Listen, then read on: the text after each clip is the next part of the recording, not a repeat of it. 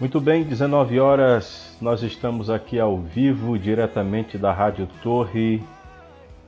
Nós estamos nesse momento aqui transmitindo nacionalmente como mundialmente, principalmente aqueles que acessarem o link da transmissão.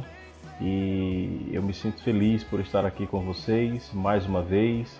Quero saudar a todos os meus irmãos, irmãos da nossa congregação aqui, da ida do bispo, que Deus em Cristo possa estar derramando a sua paz, possa estar derramando a sua graça, renovando o seu coração, renovando a sua fé. Quero também saudar aos colegas, amigos, próximos, distantes, estado da Paraíba, ao pessoal do Ceará, que é o pessoal que acessa muito aqui esses conteúdos, também que após a transmissão vai estar sendo disponibilizado via Anchor e Spotify e outras plataformas também.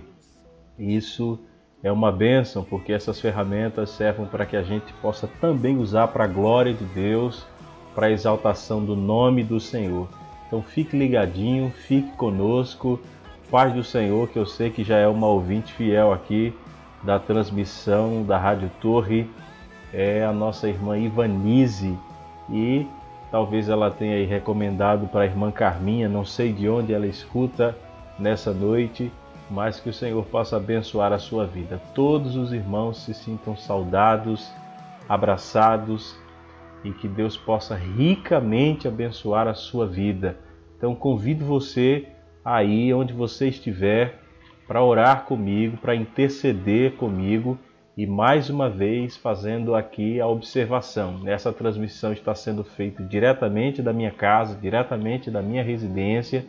Então você vai ouvir aí sons externos, ruídos externos que de algum modo pode atrapalhar a transmissão ou a comunicação. Digo isso porque tudo está sendo feito de modo é, improvisado, improvisado no sentido da maneira que eu consegui fazer essas transmissões àqueles que estão transmitindo nesse exato momento ou em outros horários os seus cultos é, de forma midiática, tem o equipamento, tem internet, inclusive hoje a internet está um pouco instável e pode haver aí alguma perca de sinal, mas você não se preocupe, está sendo gravado e também a reprise vai estar sendo disponibilizada, de modo que você não perca de ser edificado, de ser abençoado para a glória de Deus. Vamos orar? Eu quero convidar você para orar comigo, rogando a bênção de Deus nesse momento, durante essa transmissão. Pai de amor,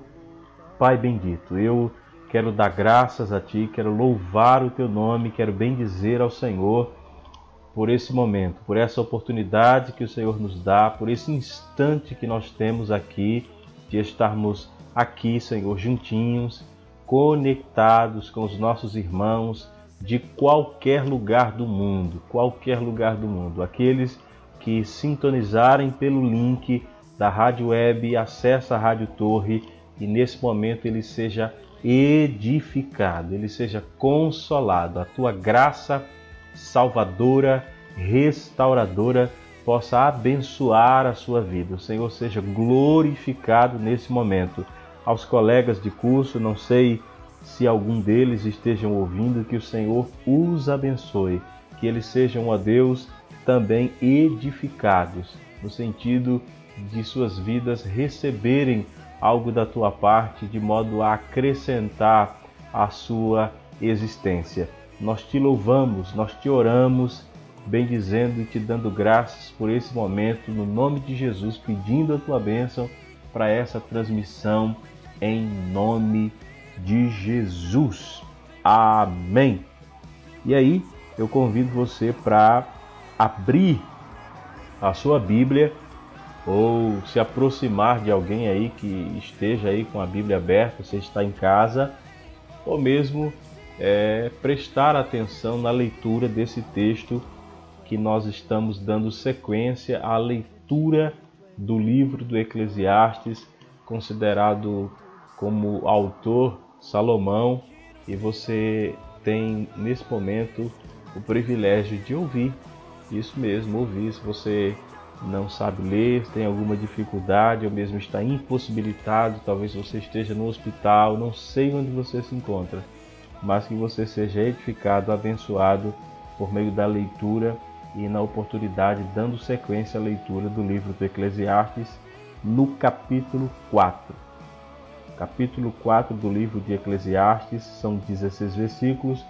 Vou estar lendo aqui pausadamente. Capítulo 4 do livro de Eclesiastes diz assim, verso 1: Depois voltei-me e atentei para todas as opressões que se fazem debaixo do sol.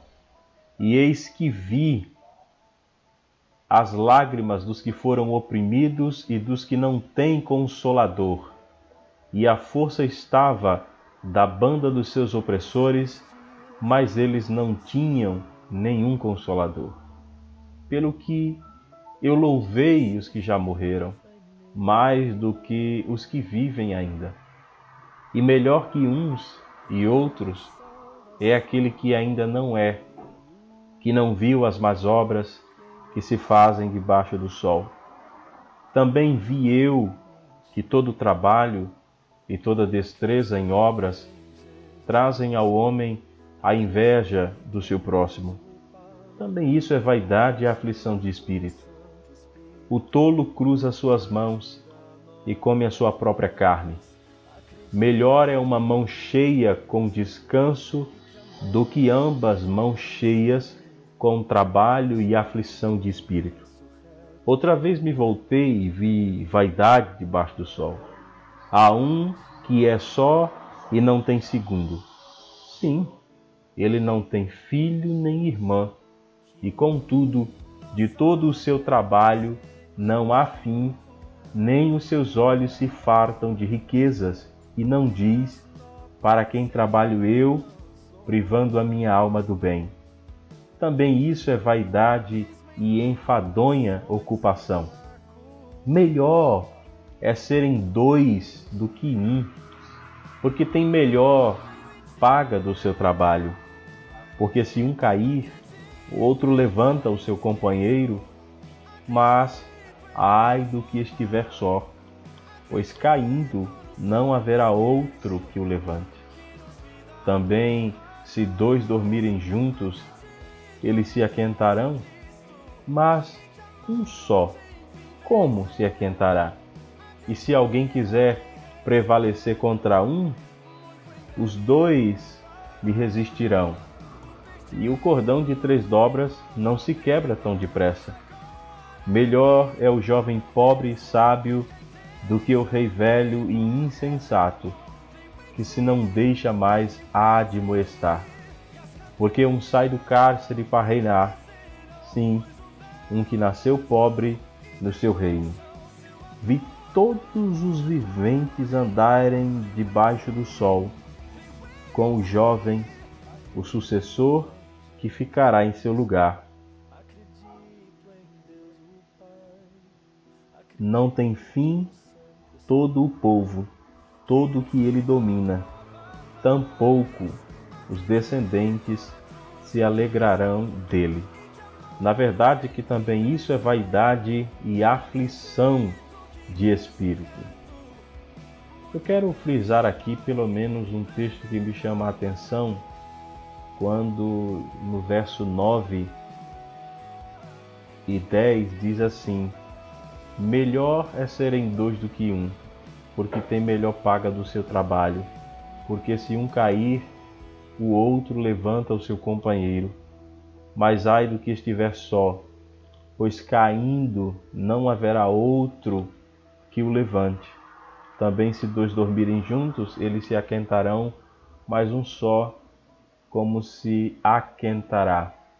Isso é muito pertinente dentro de um contexto que cada vez mais nos nossos dias o sentimento de individualismo permeia a nossa sociedade, o sentimento de autossuficiência, de que eu não preciso de ninguém, de que eu não dependo de ninguém, de que a vida é minha, de que eu vivo só.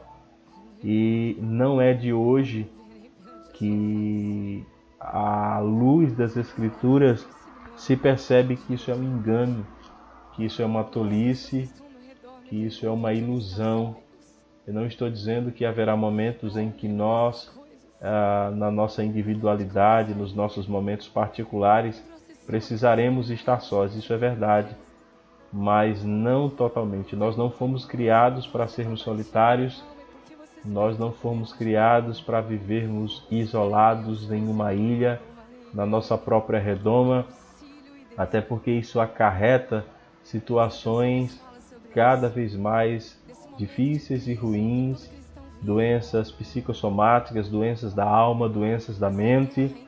E como é bom e a gente está vivendo num contexto em que a companhia do outro está se tornando algo muito importante ainda que outros estão tentando substituir ah, por meio de outros meios, de outras formas, que não seja o contato humano da gente, olho no olho, da pessoa que fala, da pessoa que interage.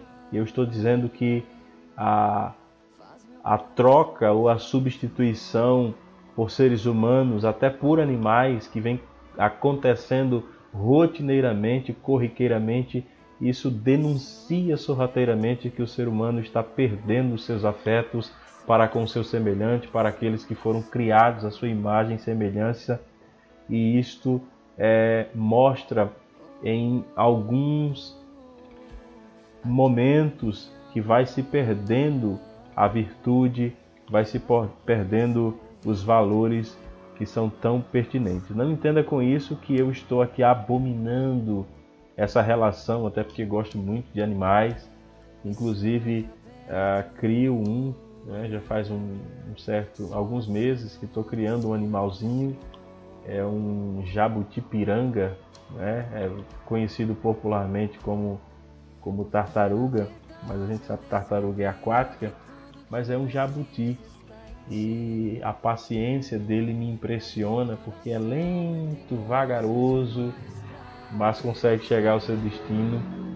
E só o fato de acordar todos os dias aí colocar o seu alimento estudando um pouco sobre esse animalzinho ele tem um tempo de longevidade impressionante impressionante. Come legumes comidas assim bem simples, mas isso prova essa, essa ligação e essa conexão que nós temos também com os animaizinhos, com os bichinhos, e que também não seja uma substituição de afetos que nós precisamos ter uns para com os outros. Nunca se esqueça disso. Não desista do outro.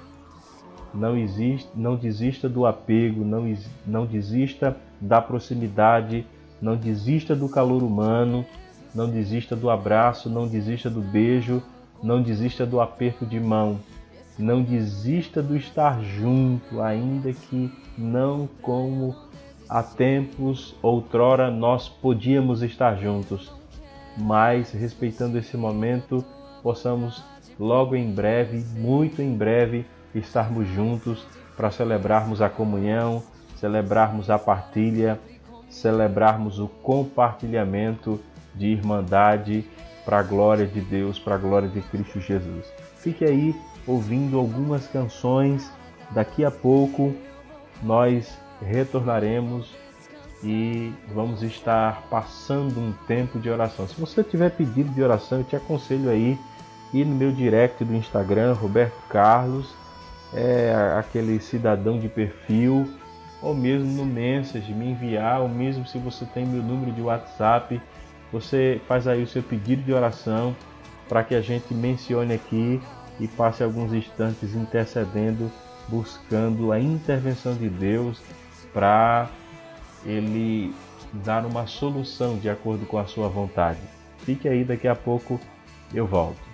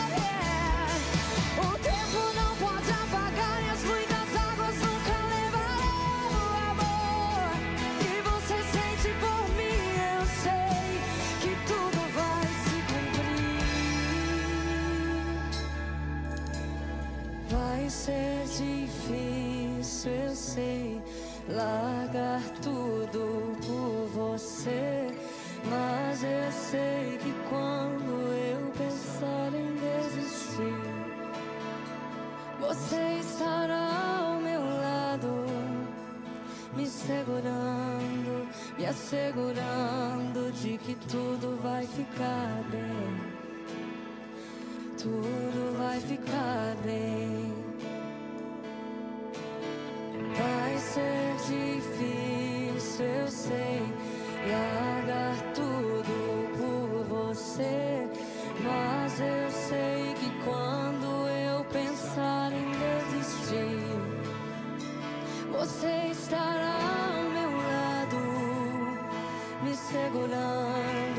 me assegurando de que tudo vai ficar bem. Tudo vai ser difícil, eu sei. Vai ser difícil, eu sei. Largar tudo por você.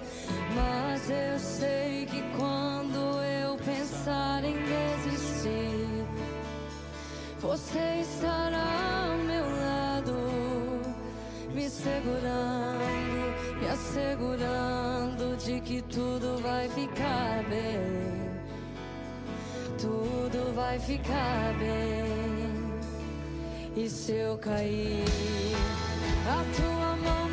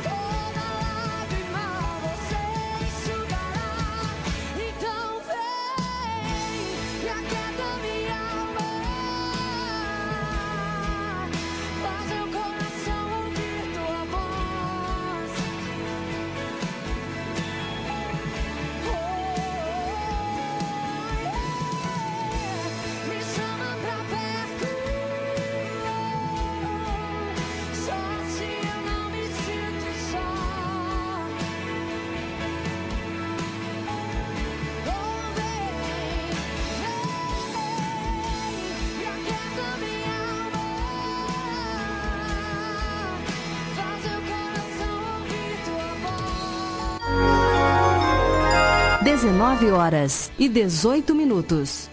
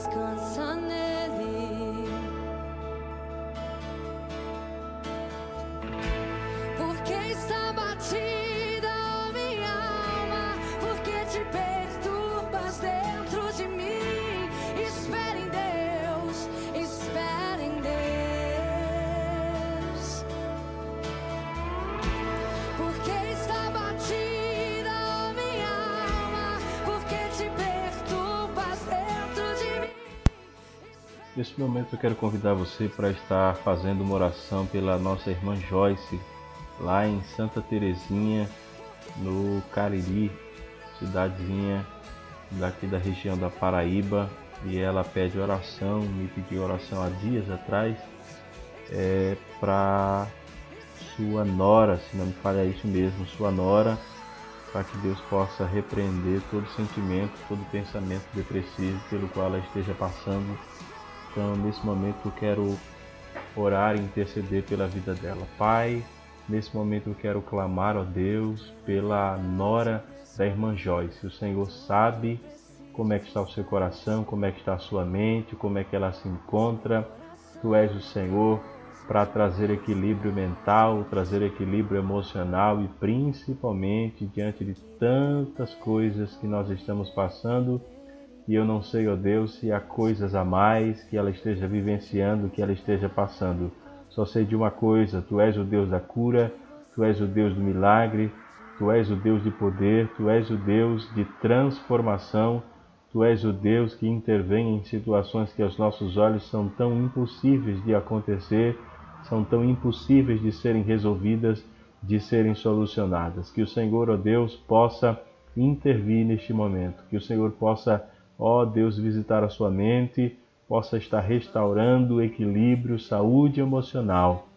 Repreende, Senhor, todo sentimento de tristeza, todo sentimento depressivo, que o Senhor seja glorificado, que o Senhor seja exaltado e que o teu nome, ó Deus, possa ser triunfante diante do contexto e da situação que ela esteja passando, vivenciando, não somente a sua vida, mas a vida de demais pessoas que estejam vivenciando e passando por tudo isso. Eu oro crendo, confiando em Ti, confiando na Tua intervenção e que nós possamos, ó Deus, ouvir e saber do milagre que o Senhor fez e está fazendo para a glória do teu nome. É o que eu te peço e que eu te oro nesse momento, em nome de Jesus. Para vencer e continuar a jornada passado ficou para trás, pois Cristo na cruz tudo já venceu. E saber que dele não lembra mais. Eu canto pra glória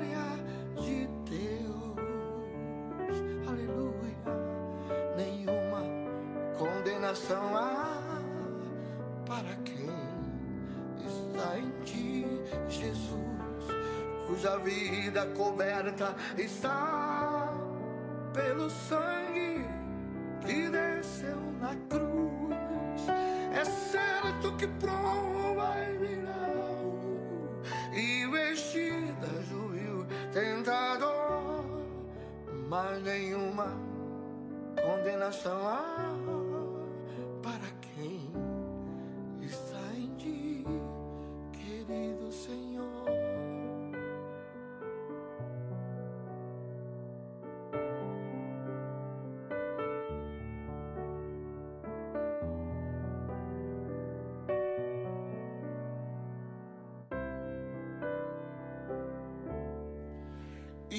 quase parando, sem forças e vigor. A gente lê a palavra e encontra bastante poder para vencer e continuar a jornada e ver que o passado ficou para trás, pois Cristo na cruz tudo já venceu e saber que dele mais. Eu canto pra glória de Deus. Nenhuma condenação há para quem está em ti, Jesus, cuja vida coberta está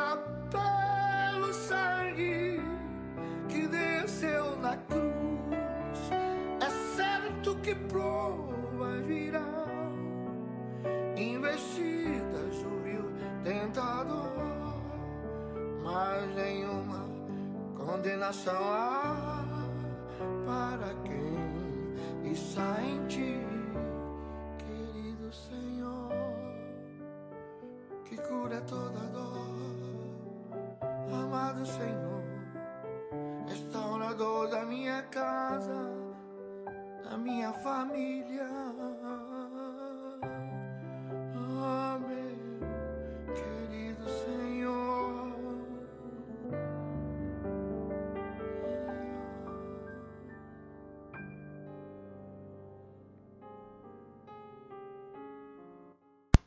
Pai Santo, nesse momento eu quero orar. Orar pelas famílias, orar pelas vidas, orar pelos familiares, orar pelos filhos e filhas, Senhor, que choram, que lamentam, que sentem a dor, o sofrimento, a dor da perca. Ó Deus, dos seus, dos seus familiares, seja pai, seja mãe, tio ou tia. Ó Deus, como é difícil passarem por esse momento. Nós ficamos pensando, imaginando se seremos nós os próximos, se seremos nós a receber a notícia de um familiar, de um parente. E nesse momento eu me coloco na vida desse irmão, na vida dessa irmã, na vida deste teu filho, na vida desta tua filha, Senhor, que está passando, que está vivenciando, que está sentindo agora a dor da perca, a dor do luto, da angústia, o sentimento de impotência, de incapacidade, de não poder ir mais além, porque não é o dinheiro, não é o plano de saúde, não é o fato de colocar em um bom, em um grande hospital, equipado, com condições, com suporte, não se trata de nada disso. Se trata da limitação, da, da finitude de algo que somente o Senhor Deus soberano é quem pode dizer e dar o desfecho final dessa história, desse contexto. Nesse momento eu oro por famílias, eu oro por pessoas, eu oro por um filho, por uma filha, por um pai, por uma mãe, enfim, por um parente, por um amigo. Quantas pessoas que nesse momento estão chorando, quantas pessoas que estão nas recepções dos hospitais nesse exato momento, estão ali, Senhor, o dia todo, estão esperando, estão criando expectativas de melhora. Quantas ambulâncias, quantos socorristas, quantos técnicos, quantos enfermeiros, quantos motoristas, quantas pessoas que estão, Senhor, agora transitando de um lado para o outro, rodando esta cidade, rodando as cidades adjacentes, à procura de um hospital para dar entrada, para colocar aquela pessoa, Senhor, que Ele vem transportando.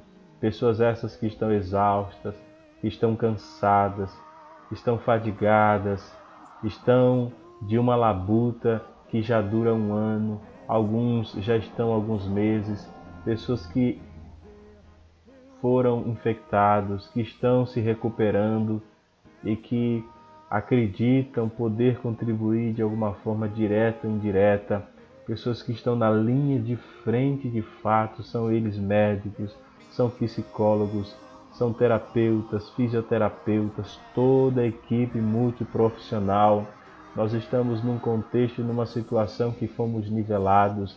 Não é quem ganha mais, não é não é quem tem mais. Isso não é o discurso, ainda que a gente perceba que por trás de tudo isso existe uma situação politiqueira que acaba ocorrendo, há dinheiro envolvido em tudo isso, enquanto vidas dão os últimos suspiros, ó Deus, em um leito, de uma UTI, de uma UTI, isso quando chega aí, outros estão morrendo em casa, outros estão sofrendo. Somente o Senhor pode reverter esse quadro. Se tu quiseres, tu podes dar um basta nisso tudo.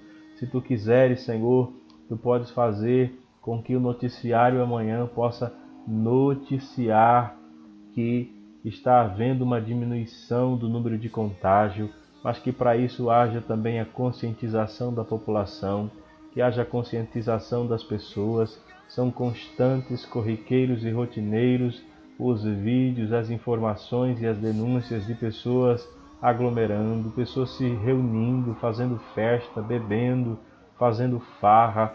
Nós temos visto o que tem acontecido, festas estão sendo canceladas, o carnaval foi cancelado, o São João está sendo cancelado. Ó Deus, o Natal e o final do ano novo do, de 2020 para 2021 não foram os mesmos, mas ainda há pessoas pagando para ver, há pessoas querendo ver, ó Deus, o saldo desta conta no final de todas as coisas e há outros que sofrerão os danos, que sofrerão as consequências. Ó Deus Santo, que o Senhor mude este quadro, põe um basta nessa situação. O mesmo Deus do passado, o Deus que permitiu com que aquelas pragas no Egito sobreviessem sobre Faraó, sobreviessem sobre aquela nação como forma de juízo, como forma de castigo, é o mesmo Deus que também pode fazer cessar toda esta tormenta, toda esta perturbação, toda esta situação que estamos envolvidos direto ou indiretamente, seja porque fomos contaminados, seja porque fomos contagiados, seja porque estamos sofrendo com outro, com um parente, com um amigo que recebeu a notícia de alguém que faleceu, de alguém que está com o pulmão comprometido e que não há possibilidade de retorno. Que o Senhor mude essa história, que nós possamos ter, Senhor, de fato, boas notícias, boas novas, boas informações para compartilhar, boas informações para passar. Eu tenho colegas, eu tenho amigos que estão lá, Senhor, que estão trabalhando, que estão cansados, que estão exaustos, que querem voltar para os seus familiares. Há dias que eles não dormem do mesmo jeito, há dias que eles não conseguem e, e nem sequer se sentem à vontade sem que a sua mente esteja pensando, pensa se pode estar contagiando alguém, se estão contagiados, se foram contaminados, que o Senhor tenha misericórdia. Ó Deus, nós não temos ideia das consequências psicológicas que restarão para as futuras gerações diante de tudo isso que nós estamos passando. Rogamos que o Senhor nos guarde, que o Senhor nos cubra, que o Senhor estenda suas mãos sobre nós, que o Senhor conscientize a tua igreja, conscientize pastores. Ó Deus, são grande o número de pastores, de obreiros, de missionários, de pessoas que estavam, Senhor, pregando a tua palavra, pessoas que estavam fazendo a tua obra, mas que eles foram contaminados, eles foram contagiados, Senhor, foram infectados por esse vírus e estão lá, Senhor, entubados. Isso quando muitos conseguem, outros que nem resistem.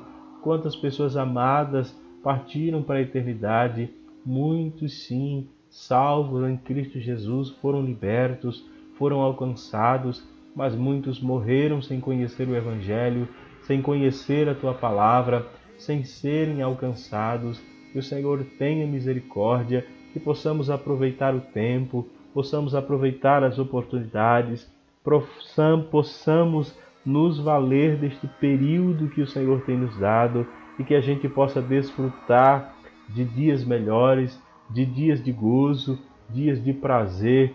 Tem misericórdia, Deus. Muda a realidade que nós estamos passando, não somente no Brasil, mas especificamente tem nos atingido o alto número de aumento nos estados, estados da Paraíba, no Ceará, São Paulo e, enfim, ó Deus, nas regiões interioranas, ó Deus, pessoas idosas, ó Deus, cria meios, que haja uma providência, que haja uma agir da tua parte que os governantes, ó Deus, tenham um bom senso, que eles sejam humilhados, que eles sejam quebrados diante de ti, que eles reconheçam que somente o Senhor reina, que o Senhor é o Deus soberano, que o Senhor é quem pode, Senhor, dar um basta nessa situação, ao invés de tantas discussões tolas, ao invés de tanto egoísmo, de tanta presunção, de tanta prepotência, que nós possamos ver que de fato está havendo uma mudança, está havendo uma transformação, que o teu nome, ó Deus, está sendo glorificado em meio a esse contexto que nós estamos passando. Só o Senhor é quem pode solucionar, só o Senhor é quem pode dar um basta nessa situação, para a glória do teu nome, para a exaltação do teu nome. Eu quero orar, ó Deus, pelas irmãs ali do Ceará que perderam seu pai, evangelista Carlos, ó Deus, as suas filhas, Meirilane, Lane, a sua esposa, que o Senhor console esses familiares, que o Senhor os ajude, que o Senhor os proteja, que o Senhor os ampare, que o Senhor estenda as suas mãos de amor, de afago, de acalento nesse momento que nós estamos passando, que nós estamos vivenciando tudo isso. Bendito seja o teu nome, exaltado seja o teu nome. A morte se tornou comum, se tornou corriqueira no nosso cotidiano. Ao abrirmos, Senhor, os nossos smartphones, ó Deus, e passarmos a timeline e vermos os noticiários, imagens, pessoas jovens, pessoas idosas, pessoas de meia idade, não há mais idade, não há mais uma faixa etária, não, não necessariamente um caso de uma comorbidade associada, mas, ó Deus, a agressividade desta doença, que o Senhor tenha misericórdia, ponha um basta nessa situação, bendito seja o teu nome, eu oro, Senhor, eu confio no Senhor, eu coloco meu coração em tuas mãos, ó Deus, eu reconheço as minhas falhas, reconheço a minha finitude, reconheço que o Senhor é o único que pode reverter esta situação, que pode guardar os nossos parentes, que pode guardar os nossos familiares, que pode de fato os proteger, apesar de fazermos as nossas, a nossa parte, aquilo que cabe a cada um de nós, para a glória do teu nome. Guarde, ó Deus, aos nossos amigos, aos nossos parentes, aos nossos vizinhos, ao meu vizinho aqui, Senhor, o dono desta casa, que o Senhor guarde a sua família, proteja, que o Senhor provê, possa prover o necessário, possa manter, ó Deus, as famílias que estão preocupadas, aos empregos, aos montões que têm sido perdidos, ó Deus, portas que têm sido fechadas, ó Deus, ainda que a gente entenda a necessidade de um isolamento, de um distanciamento, mas que o Senhor abra as comportas dos céus, abra as portas dos céus, que haja provisão, que haja mantimento e que o teu povo seja ricamente abençoado para a glória e louvor do teu nome, ó Deus. Abre portas, cria meios, que haja um maior progresso e desenvolvimento no empreendedorismo, que pessoas possam ser criativas e que possam ter ideias e inovações para que superem esse período que nós estamos passando. Que nós estamos sendo atingidos de todos os lados, economicamente falando, socialmente falando, psicologicamente falando. Nós vamos ao supermercado, ó Deus, a alta dos preços, a inflação. Nós vamos aos postos de combustíveis colocar combustíveis e nos surpreendemos com as altas dos combustíveis. Ó Senhor, nas coisas mais simples da vida, nós não estamos conseguindo mais comprar como nós comprávamos antes. Ó Deus, parece-me que é possível já vislumbrar o, o, o, o inverso do que aconteceu há muito tempo atrás, da saída das pessoas das zonas rurais para as cidades urbanas, para as grandes capitais, para as grandes metrópoles, para as grandes megalópolis. E hoje há muitas pessoas que já estão fazendo o caminho inverso, retornando para o campo, viver de modo simples, comer comida simples e entendendo que o que basta é a paz, é a felicidade, é a tranquilidade e não a agitação cotidiana que enfrentam no dia a dia. Que o Senhor mude este cenário, que nós possamos ter dias melhores, expectativas melhores para a glória e louvor do teu nome eu dedico esse instante, esse momento de oração, intercedendo, ó Deus, por vários motivos, para a glória do teu nome. É assim que eu te peço, em nome de Jesus. Amém.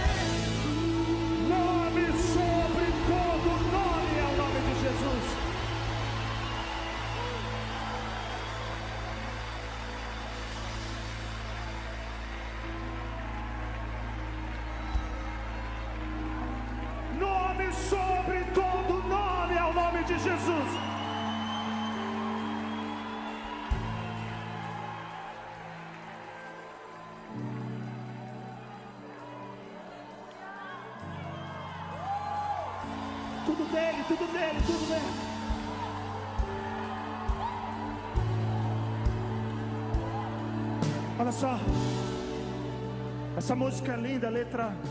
Tanto que a letra ganhou um Grammy. Mas olha só que louco. Essa parte. Mais pra frente.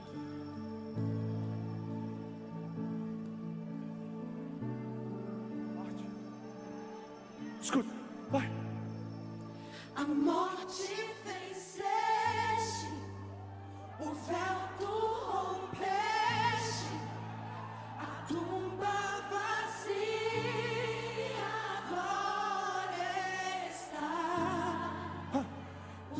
te adora, proclama a tua glória, pois ressuscitaste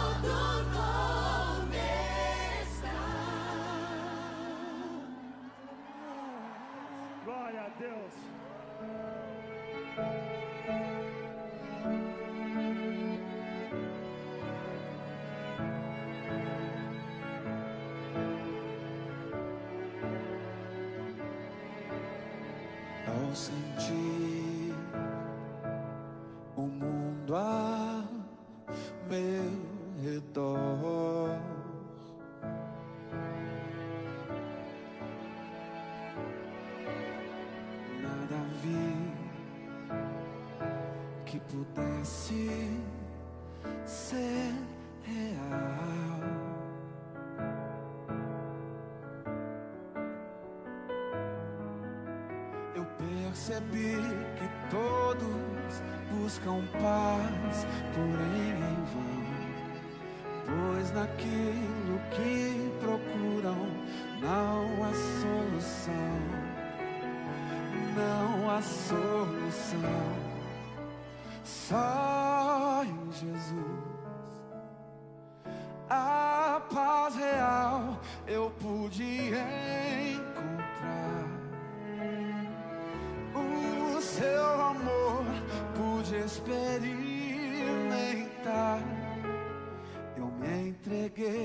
Cristo e a vida eterna vou gozar.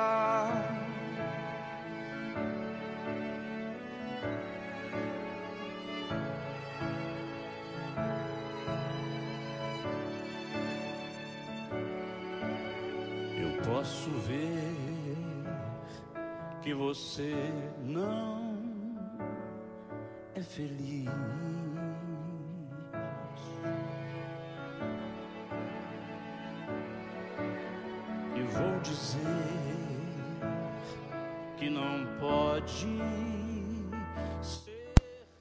Qual é a sua inquietude? Qual é a sua inquietação? Qual é a paz que você busca? Qual é a paz que você procura? Onde é que você está buscando a sua paz? Onde é que você está procurando preencher esse vazio? Quem é a sua base?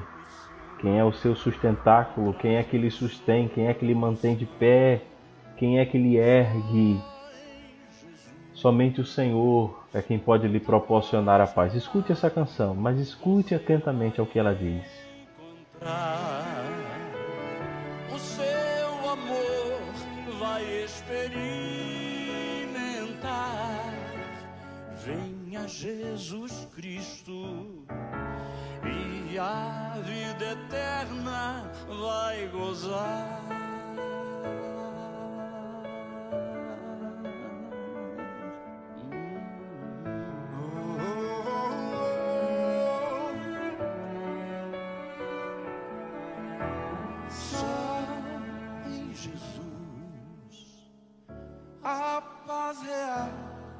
você vai encontrar o seu amor, vai experimentar. Venha Jesus Cristo e a vida eterna vai gozar.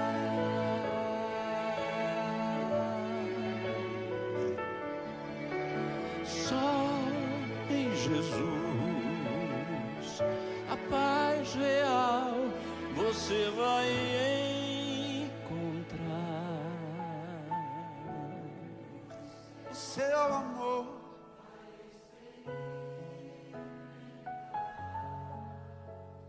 Venha Jesus Cristo e a vida eterna vai gozar.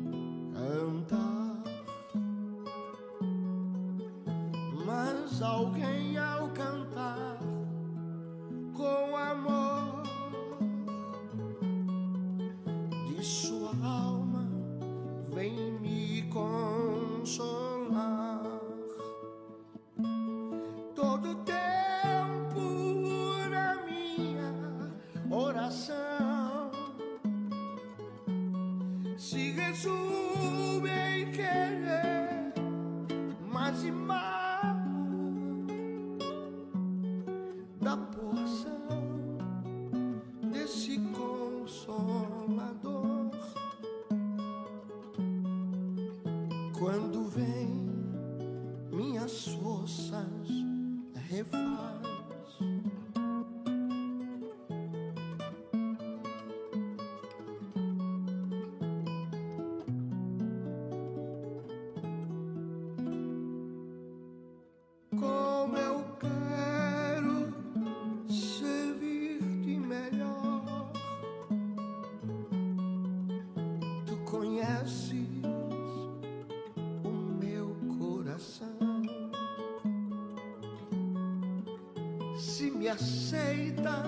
nothing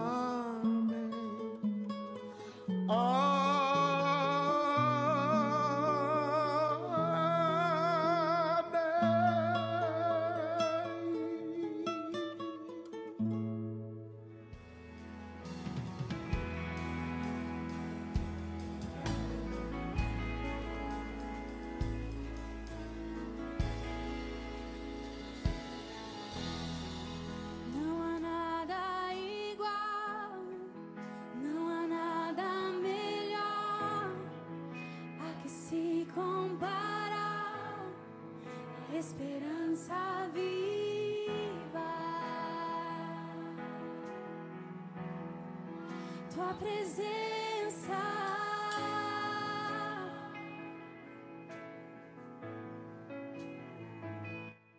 Não há nada melhor do que desfrutar da doce e meiga presença do Espírito Santo, é o que diz essa canção. E eu espero que seja isso que você esteja sentindo durante os instantes em que está sendo transmitida essa programação. Que Deus possa estar edificando, tocando ao seu coração e daqui a pouquinho nós vamos estar transmitindo a palavra do Senhor. Fique aí ligadinho e escute ainda essa canção.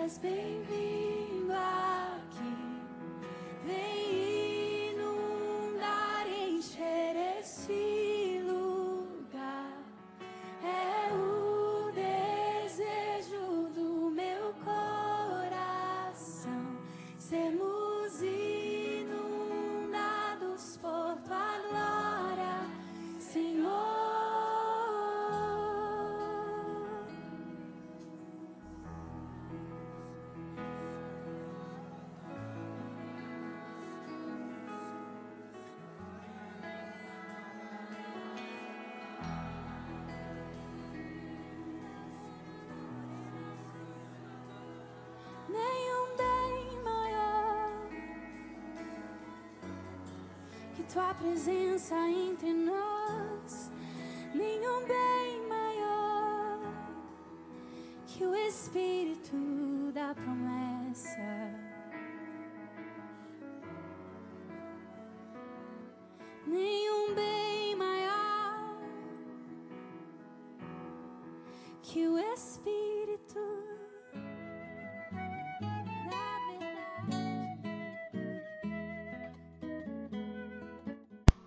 Muito bem, estou de volta e nesse momento nós vamos estar ouvindo a palavra do Senhor e quero já te convidar a abrir a sua Bíblia no livro do Gênesis, livro do começo de todas as coisas, capítulo 1, versículo 26. Livro de Gênesis, capítulo 1, versículo 26.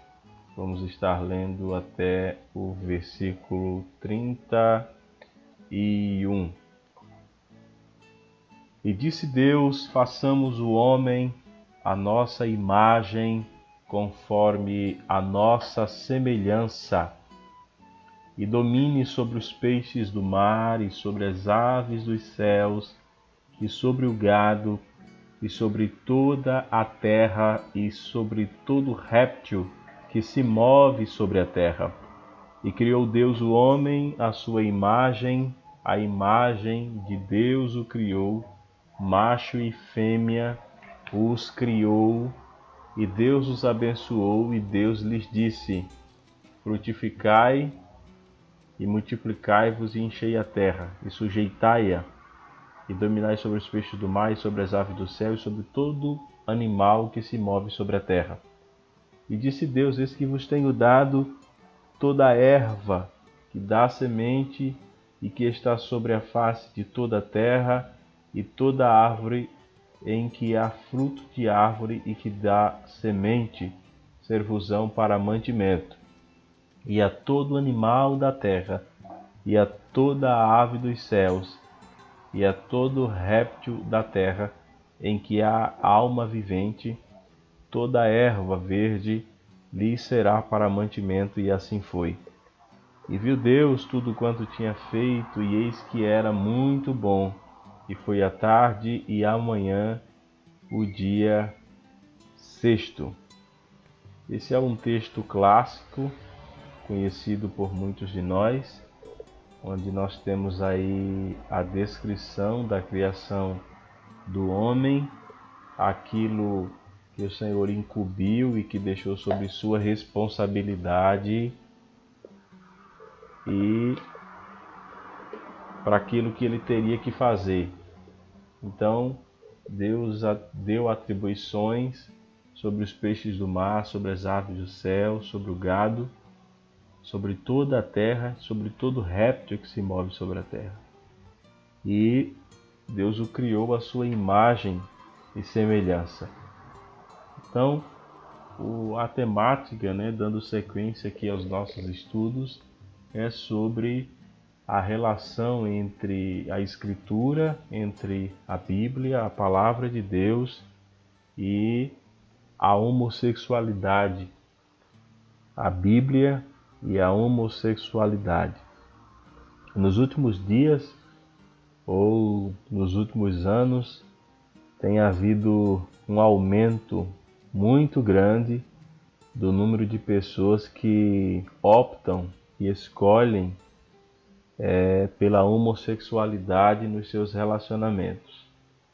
A gente ouvia em um grau maior ou menor falar sobre isso, mas ultimamente tem crescido o número de pessoas que escolhem ou que optam pela homossexualidade nos seus mais diversos relacionamentos.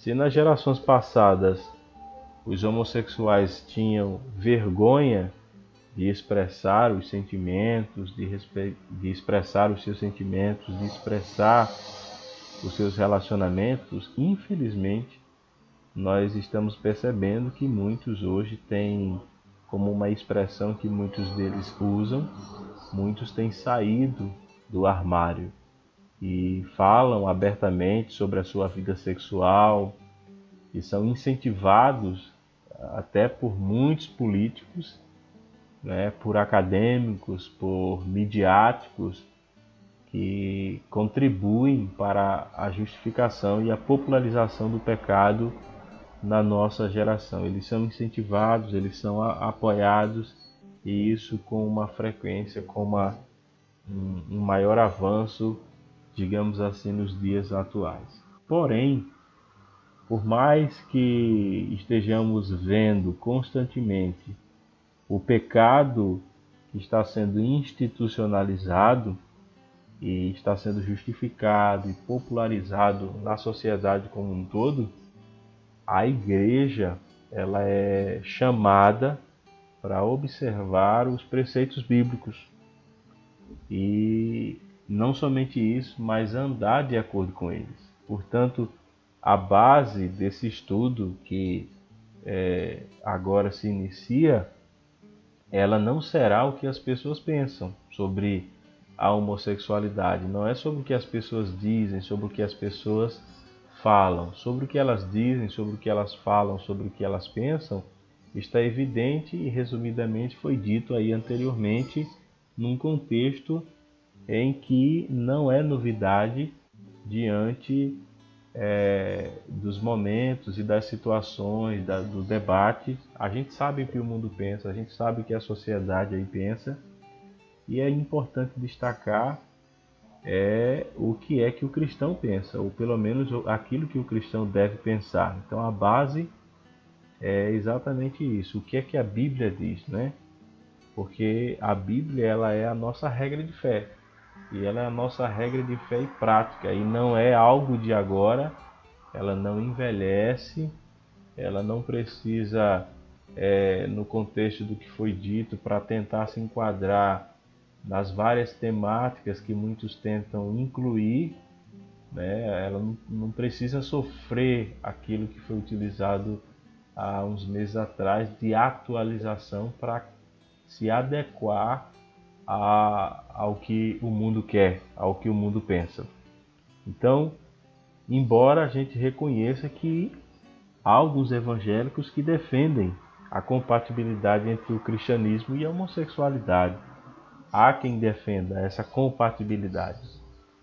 Nós cremos, nós cristãos da Igreja Evangélica Protestante, especificamente se tratando é, confessionalmente falando, denominacionalmente falando, crentes congregacionais, até onde eu conheço da Igreja Evangélica Congregacional, a, a igreja ou a denominação a quem pertencemos, nós defendemos, não é? E nós cremos que essa prática ela é transgressão. Ela é uma transgressão à vontade de Deus. E a gente defende isso e acredita nisso, e a gente pode provar a partir de alguns argumentos, de algumas evidências que a própria Escritura ela apresenta, ela mostra para cada um de nós. Então a ideia aqui não é atacar, não é ofender. Muitos defendem os seus pontos de vista, há uma liberdade de expressão e nós, como cristãos, também precisamos nos posicionar respeitosamente e equilibradamente e não violentamente, mas mostrarmos embasamento pelo menos à luz do livro que nós entendemos ser a nossa regra de fé e prática, e isso está exposto na palavra de Deus. Primeiro argumento é o argumento da própria criação que foi descrito no texto que foi lido anteriormente. Se o ser humano ele fosse criado ou fosse produto do acaso, nada seria normativo e as pessoas teriam liberdade para escolher a sua própria moralidade e a sua sexualidade. Não é esse o caso. Nós não somos produto do acaso e, e em razão de não sermos produto do acaso, nós temos uma norma, nós temos uma regra e nós não temos é, liberdade como é apregoada por muitos aí para escolhermos qual é a nossa moralidade e qual é a nossa sexualidade. A Bíblia diz que Deus criou o ser humano e que por isso a ordem da criação vai depor contra a homossexualidade em pelo menos cinco aspectos que vale a pena ser colocados aqui e aqui elencados. Então, não é uma escolha, não é uma opção, né? ainda que a gente sabe que é, é, há as escolhas que as pessoas estão fazendo, mas entenda bem, isso quando tenta se nutrir, quando tenta se alimentar a ideia de que eu tenho liberdade e à luz das escrituras nós não temos essa tal liberdade que é apregoada e que é falada. Mas eu quero chamar a sua atenção para que a gente possa aqui pensar um pouco e refletir sobre alguns aspectos que precisam ser colocados aqui. O primeiro deles é é que a homossexualidade ela viola a ordem e a essência da própria criação. Vou repetir: a homossexualidade viola a ordem e a essência da própria criação. Deus declarou: não é bom que o homem esteja só. E quando Deus diz isso, ele cria a mulher para ser uma auxiliadora do homem. Portanto, a ideia perfeita de Deus prevê o relacionamento sexual e complementar entre o homem e a mulher. E sendo assim, a homossexualidade ela contradiz o padrão da heterossexualidade determinado na escritura. Quando o texto diz que não é bom que o homem esteja só, ele cria a mulher. E essa mulher, ele vai dizer lá no próprio texto, ela passará a ser auxiliadora. Então, no propósito de Deus, ele previu um relacionamento sexual entre o homem e a mulher. Então, ao apregoar e ao defender a homossexualidade, contradiz esse padrão da heterossexualidade conforme é determinado na Escritura, ou conforme é determinado no próprio relato da criação em Gênesis, no capítulo 1. O segundo aspecto a ser colocado aqui é que o homossexual ele não pode obedecer ao mandamento de Deus quanto à procriação. Isso é, isso é bem interessante. O homossexual ele não pode obedecer ao mandamento de Deus quanto à procriação. Deus ele abençoou o homem e a mulher na sua união e ele lhes deu o mandamento de serem fecundos, de se multiplicarem. Olha aí no texto, no capítulo de número 1, verso 28. E Deus os abençoou. E o que era essa benção? E Deus lhe disse: frutificai e multiplicai-vos, e enchei a terra, e sujeitai-a, e dominai sobre os peixes do mar, e sobre as aves dos céus, e sobre todo animal que se move sobre a terra. Porém, esta ordem ela só pode ser obedecida, ela só pode ser cumprida num casamento heterossexual. Essa é a razão porque se diz que o homossexual ele não pode obedecer ao mandamento de Deus quanto à procriação. Não cabe procriação no caso de uma relação homossexual. Exatamente por isso, Deus abençoa após criar o homem e a mulher, e ele diz: frutificai e multiplicai-vos, e encham a terra e sujeita. Ou seja, Deus ele estava determinando qual era a finalidade do casamento. Deus estava determinando as finalidades desse casamento.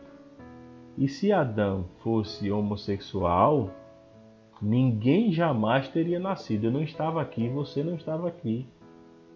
Todas as pessoas que me ouvem nesse exato momento não teriam existido. Ou seja, Deus estava determinando qual era a finalidade do casamento. E se Adão fosse homossexual, ninguém jamais teria nascido. Não existia raça humana. Ou dizendo de uma outra forma, se Deus abençoasse a união homossexual, conforme é dito e conforme é apregoado ou defendido até por aqueles que tentam fazer essa ligação e essa conexão entre homossexualidade e Deus, e Bíblia e Evangelho, se Deus tivesse abençoado a união é, dessas pessoas, Ele teria dado a capacidade ao homem para gerar né, nas relações que, que tem homossexuais e também seriam geradas heranças do Senhor, o que não é o caso o que não é o caso. É, isso é muito óbvio, por mais óbvio que pareça, por mais, mais óbvio que, que se apresente, mas há ainda aqueles que tentam contra-argumentar em relação a isso aqui. Então, repetindo, o homossexual ele não pode obedecer ao mandamento de Deus quanto à procriação. Deus os criou, né? Adão criou Eva macho e fêmea os criou, e ele disse: Frutificai, multiplicai-vos e encham a terra.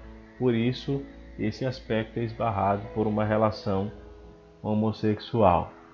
Um outro aspecto a ser colocado aqui, a ser destacado, é que a homossexualidade ela questiona a sabedoria do próprio Deus. Deus ele permite que o homem, que o ser humano, ele possa escolher muitas coisas na vida. Mas a sexualidade é definida na criação. Vou repetir isso aqui. Nós podemos escolher, nós podemos fazer algumas escolhas na vida. Só que em relação à nossa sexualidade, ela já foi definida quando Deus nos criou, até porque Ele é o nosso Criador, Ele é o Autor da nossa existência.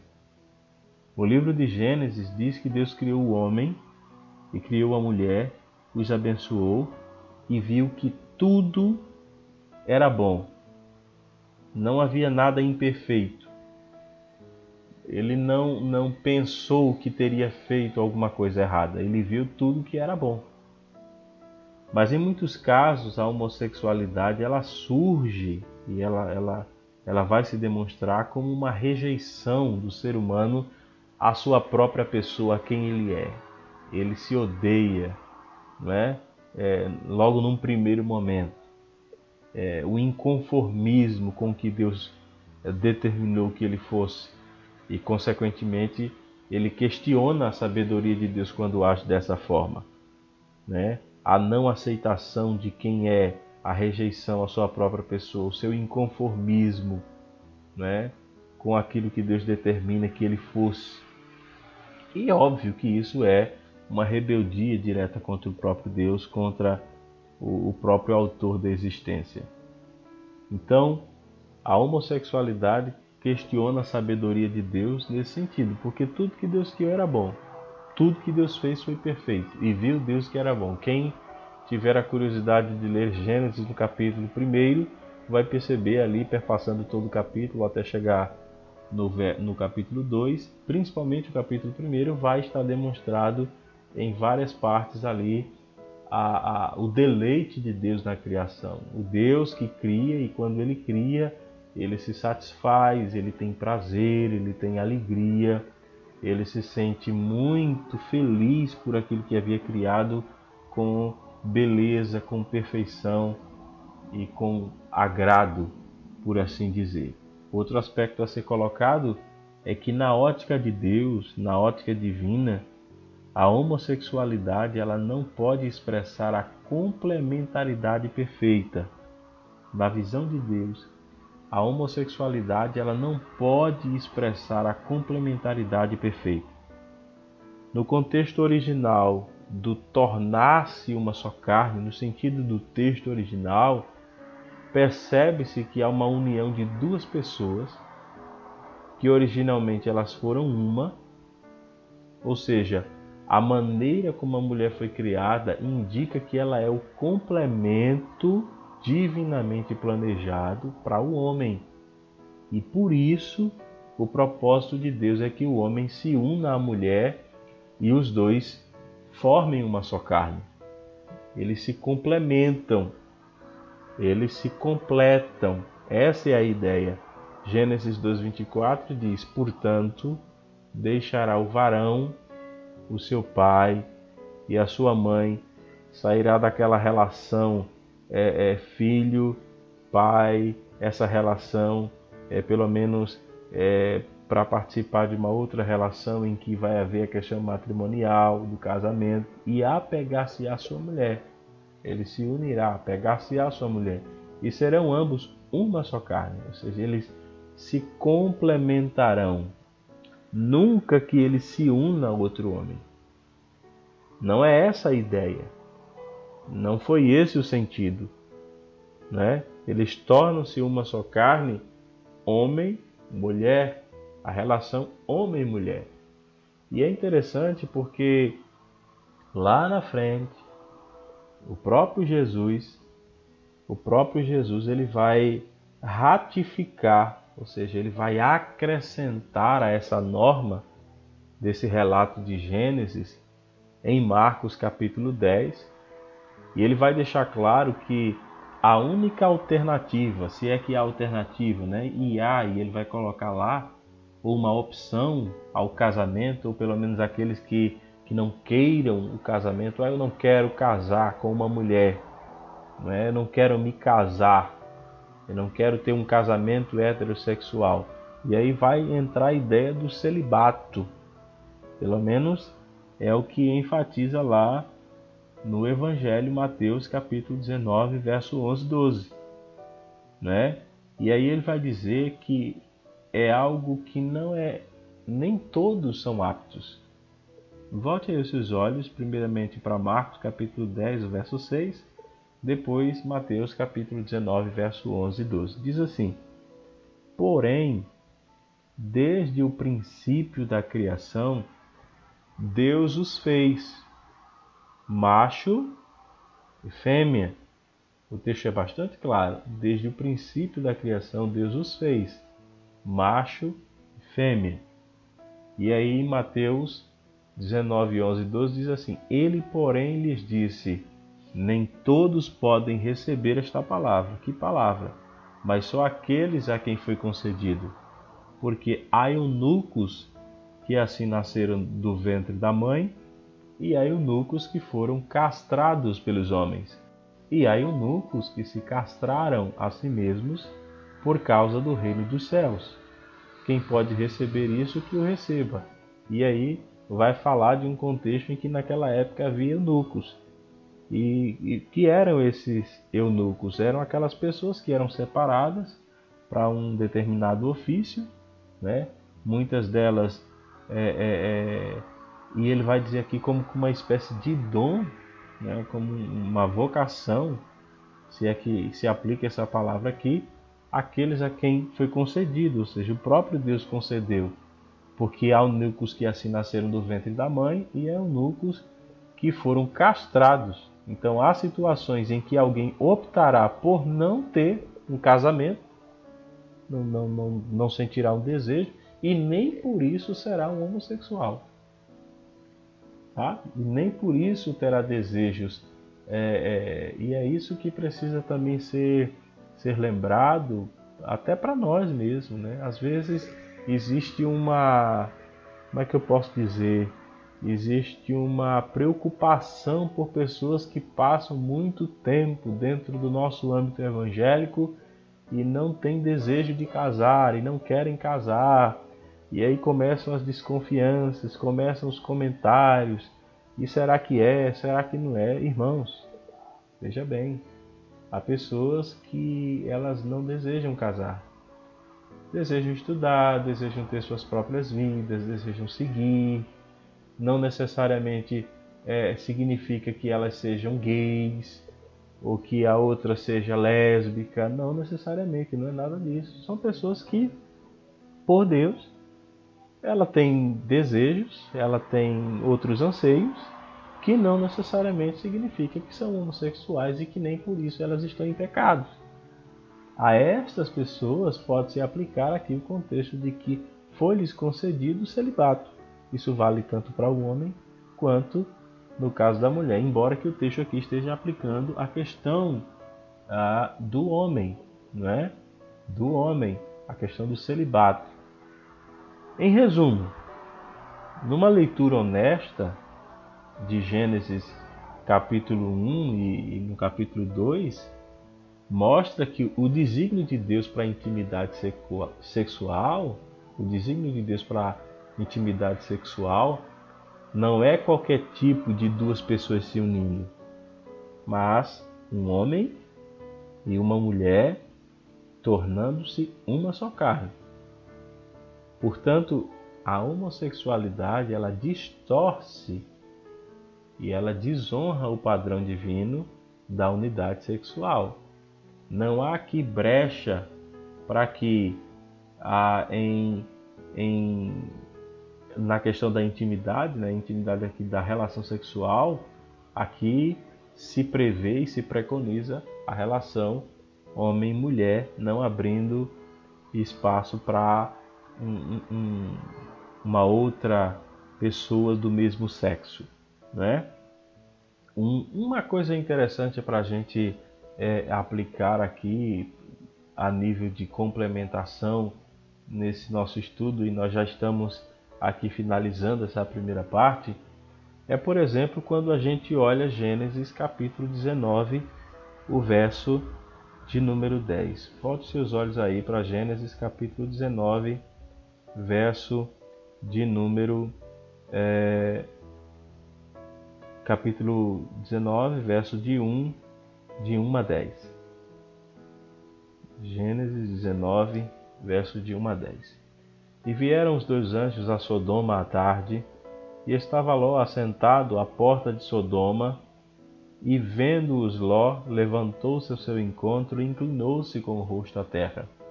E disse: Eis agora, meus senhores, entrai e peço-vos em casa de vosso servo, e passai nela a noite, e lavai os vossos pés, e de madrugada vos levantareis e ireis vosso caminho.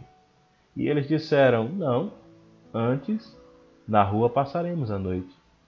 E porfiou com eles muito, e vieram com ele e entraram em sua casa, e fez-lhes banquete e cozeu bolos sem levedura e comeram. E antes que se deitassem, cercaram a casa os varões daquela cidade, os varões de Sodoma, desde o moço até o velho, todo o povo de todos os bairros. E chamaram Ló e disseram-lhe: Onde estão os varões que a te vieram nesta noite? Traze-os fora a nós, para que os conheçamos. Frise bem essa palavra, para que os conheçamos. Então saiu Ló a eles à porta e fechou a porta atrás de si. E disse: Meus irmãos, rogo-vos que não façais mal. Eis aqui duas filhas tenho que ainda não conheceram. Frise também esse trecho: que ainda não conheceram varão. Fora vos trarei e fareis delas como bem ou como bom for nos vossos olhos, somente nada façais a estes varões, porque por isso vieram à sombra do meu telhado. Eles, porém, disseram: Sai daí. Disseram mais: Como estrangeiro, esse indivíduo veio aqui habitar e quereria ser juiz em tudo. Agora te faremos mais mal a ti do que a eles. E arremessaram-se sobre o varão, sobre Ló, e aproximaram-se para arrombar a porta. Aqueles varões, porém, estenderam a sua mão e fizeram entrar a Ló consigo na casa e fecharam a porta. Perceba bem, como o resultado do pressuposto que foi colocado aqui, da criação anteriormente, sempre que a prática homossexual ela é descrita na Bíblia, ela vai aparecer debaixo de uma ótica da reprovação. E nesse sentido, vai se falar constantemente. E não só de reprovação, mas de condenação de transgressões sexuais, como por exemplo é nesse relato que eu acabei de ler aqui da destruição de Sodoma e Gomorra. Porém, aqueles que defendem, ou os defensores das igrejas inclusivas, que hoje já há bastante em algumas regiões aqui do nosso país, e se tratando especificamente de São Paulo, né, que há essa ênfase das igrejas inclusivas e em vários outros lugares. Né? Eu digo isso porque eu apenas acompanho pelos noticiários. Eles afirmam que essa destruição aí descrita em Sodoma e Gomorra foi por causa da homossexualidade. Não foi. Não foi, né? Não foi por causa da homossexualidade. Sodoma e Gomorra não foi destruído por causa da homossexualidade, porque dizem eles o significado primário dessa palavra iada no hebraico, que está aí descrita no verso 5, que é conhecer, aí o significado primeiro seria ter conhecimento de, né? E ele aparece poucas vezes no Antigo Testamento. Mas também vai ter aí para se referir ao ato sexual. Portanto, o argumento é que os sodomitas eles teriam ficado zangados com Ló, porque Ló é, permitiu que estranhos bons ou maus entrassem na sua casa e por isso eles queriam saber qual era o caráter, qual era o intento desses estranhos. Ou seja, a palavra conhecer ali era outra coisa. Não era de ter relação, dizem eles, né? Até porque um dos significados primários dela significa ter conhecimento de, de algo, né? de alguém. Então, para justificar essa explicação, é, chegam a citar até Ezequiel, capítulo 16, o verso 49, que há objeções a essa ideia. Mas o que é que diz o texto lá de Ezequiel 16:49? Eis que esta foi a maldade de Sodoma, tua irmã soberba, tua irmã, né? eis que esta foi a maldade de Sodoma, tua irmã soberba, fartura de pão e abundância de ociosidade teve ela e suas filhas, mas nunca esforçou a mão do pobre e do necessitado. Aí a pergunta, né, ou a objeção que se faz a essa alegação de que a palavra conhecer ali seria ter conhecimento de, a objeção que é colocada aqui é exatamente essa. Por que, que Ló oferece as filhas dele para suavizar os apetites sexuais dessa multidão? Por que, que Ló, né, quero até pedir desculpa aí por esse barulho aí, como eu disse, eu moro próximo à rodovia, mas aí vocês já sabem eu estou fazendo a transmissão diretamente de casa, não é no estúdio, enfim, acolchoado com espuma e tudo mais. Voltando aqui, por que é que Ló ele oferece as filhas para suavizar os apetites sexuais da multidão?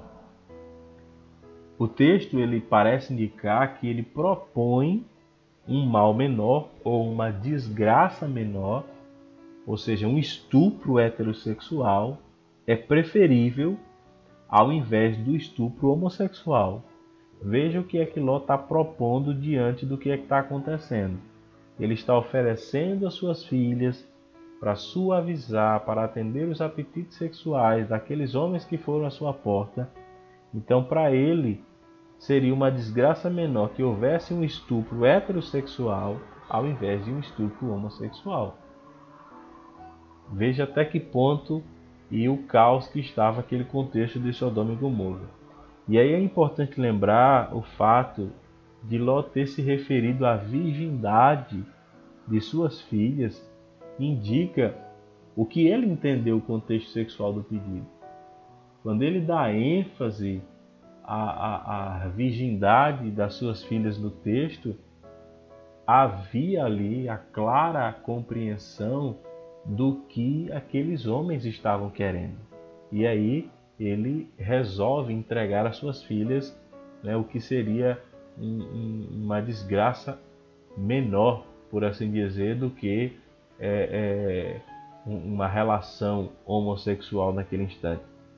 O significado de uma palavra, uma outra coisa a ser observada aqui, ele não é determinado apenas pela definição e pela prioridade mas ele é definido também, ou uma palavra é definida pelo contexto em que ela aparece.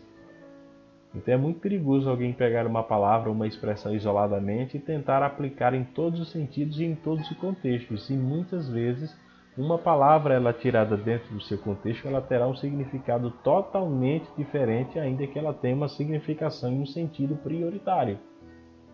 Então, é, é, é o caso que ocorre é, costumeiramente entre nós, né, crentes evangélicos, quando resolvemos citar um, um versículo ou uma expressão e dizer que aquela expressão significa tal coisa, mas ela significa tal coisa associada ao contexto, não é? Associada ao contexto, associada a todos os elementos que compõem aquele trecho. Então, isso é muito importante de ser observado. No verso 8, esse verbo iada, né, no hebraico, ele é usado para se referir ao fato de as filhas de Ló nunca terem conhecido um homem. E em Gênesis, Moisés vai utilizar a mesma palavra, o mesmo verbo, com frequência, esse verbo iada ou iadá, né? não sei se esse é o sentido, de ter relação sexual. Perceba que dependendo do contexto, ela muda, muda o sentido, mas suaviza em algumas partes e em outras é mais específico. Gênesis 4:1 diz assim: Conheceu Adão a Eva, sua mulher, e ela concebeu e teve a Caim, e disse: Alcancei do Senhor um varão.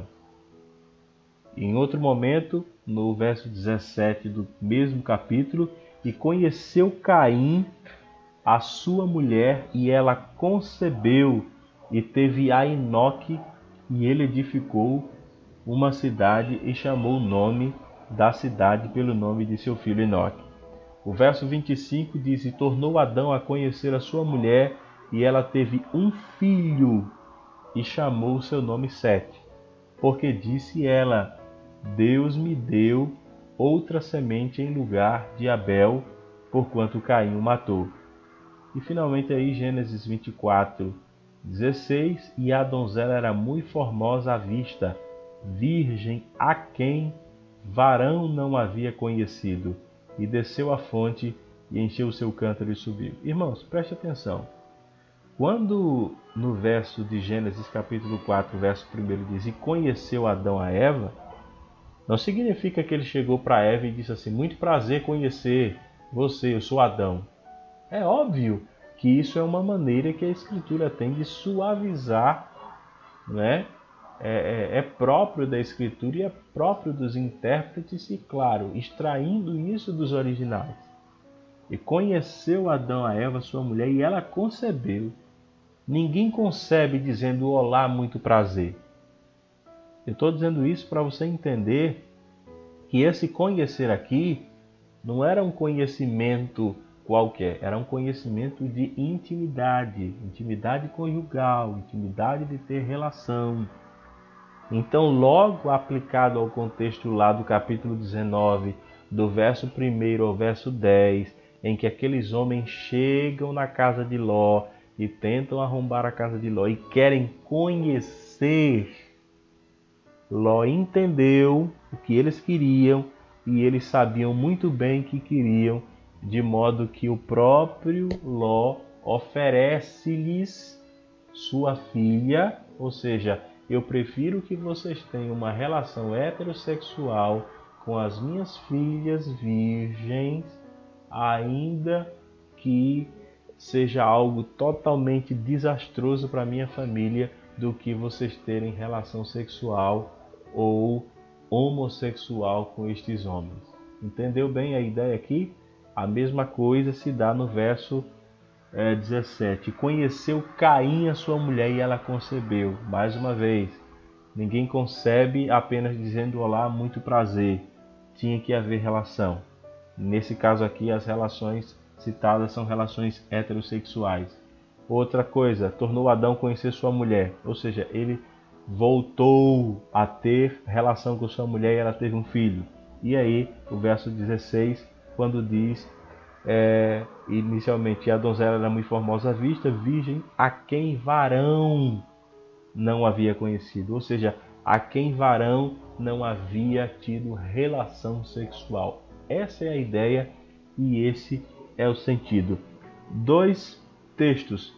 Esse último aspecto aqui a gente finaliza essa primeira parte e a gente dá sequência é, na próxima quinta-feira aqui com o nosso estudo sobre a relação da Bíblia e a homossexualidade.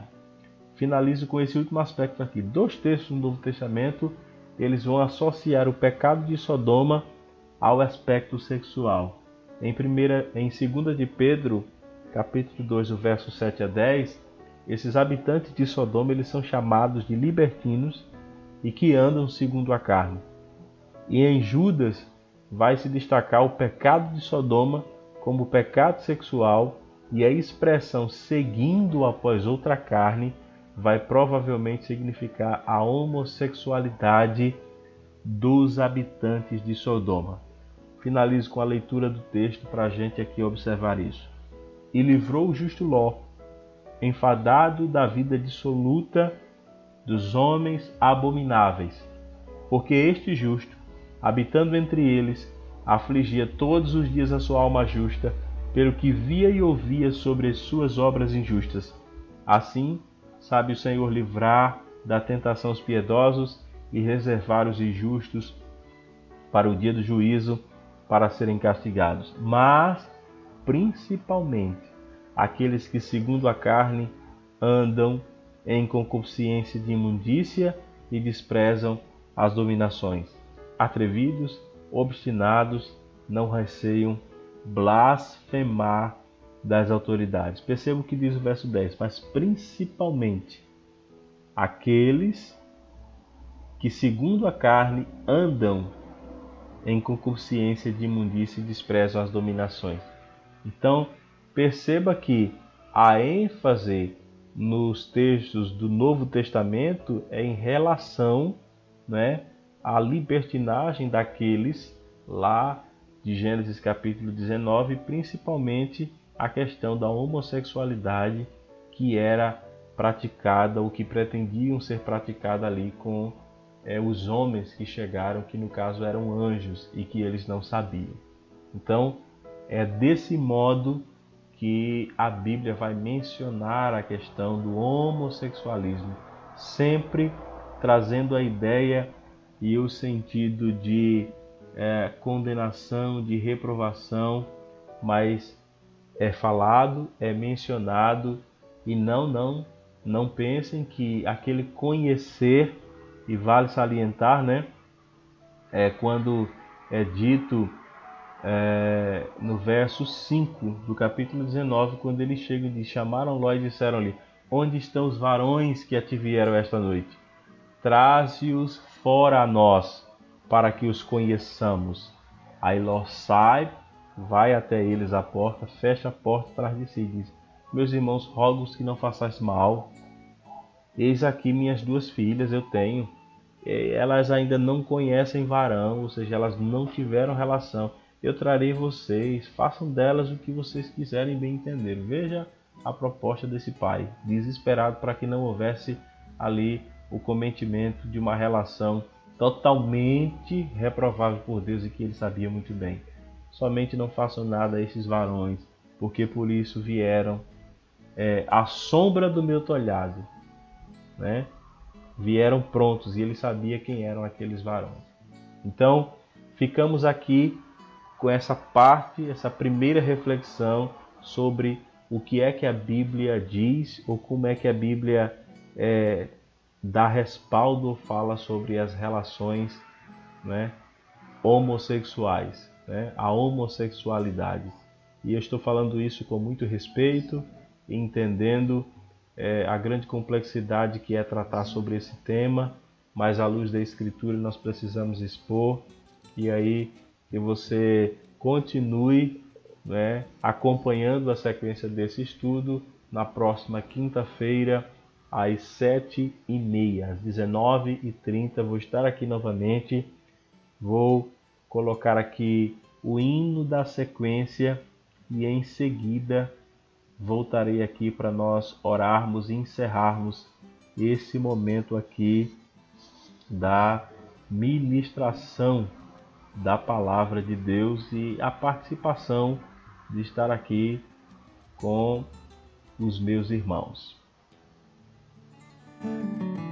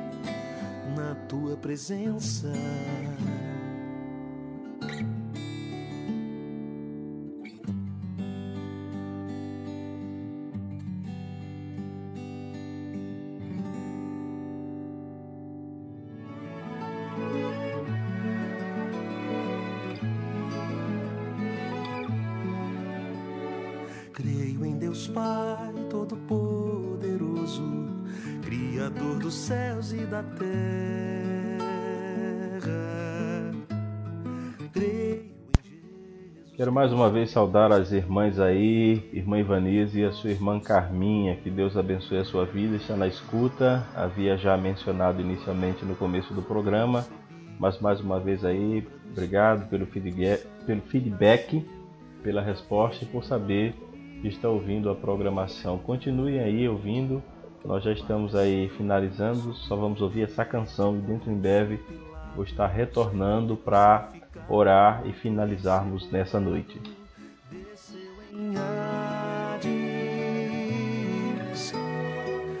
ressurgiu dos mortos ao terceiro dia, subiu ao céu e está sentado à mão direita de Deus Pai Todo-Poderoso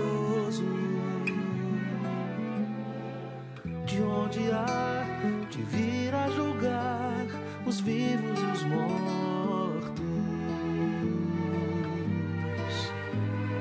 Creio no Espírito Santo, na Santa Igreja Universal, na comunhão dos santos, na remissão dos pecados, na ressurreição do corpo na vida eterna. Amém.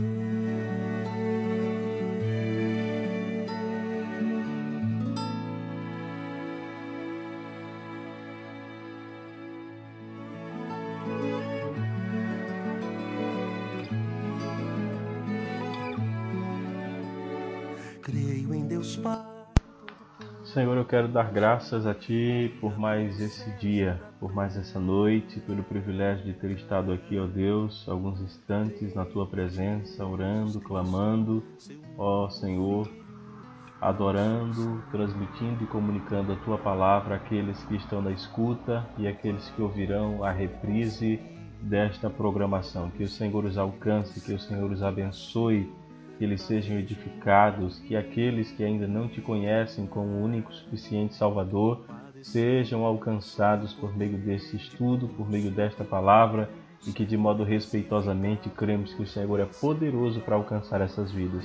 Abençoe a irmã Ivanise, a sua família, a sua irmã Carminha, a todos aqueles, ó Deus, que estejam na escuta, os irmãos, irmã Zélia, irmã Neta, os irmãos da congregação da Ilha do Bispo, a irmã Ana, o irmão Josias, a sua esposa Rosana, enfim, Senhor, a todos aqueles que estão ouvindo e que estão conectados. Que o Senhor os abençoe, que o Senhor os ajude diante desse contexto de cenário que nós estamos passando. Que a tua mão seja sobre eles. É assim que eu te oro e te agradeço no nome de Cristo Jesus. Que a graça do Senhor Jesus, o amor de Deus, nosso eterno Pai, a comunhão, as divinas e doces consolações do Santo Espírito, seja sobre todos agora e sempre. Amém. Que Deus abençoe. Quinta-feira, às 19h30, retornamos e estamos aqui dando sequência aos nosso estudo e a ministração da palavra de Deus. Paz.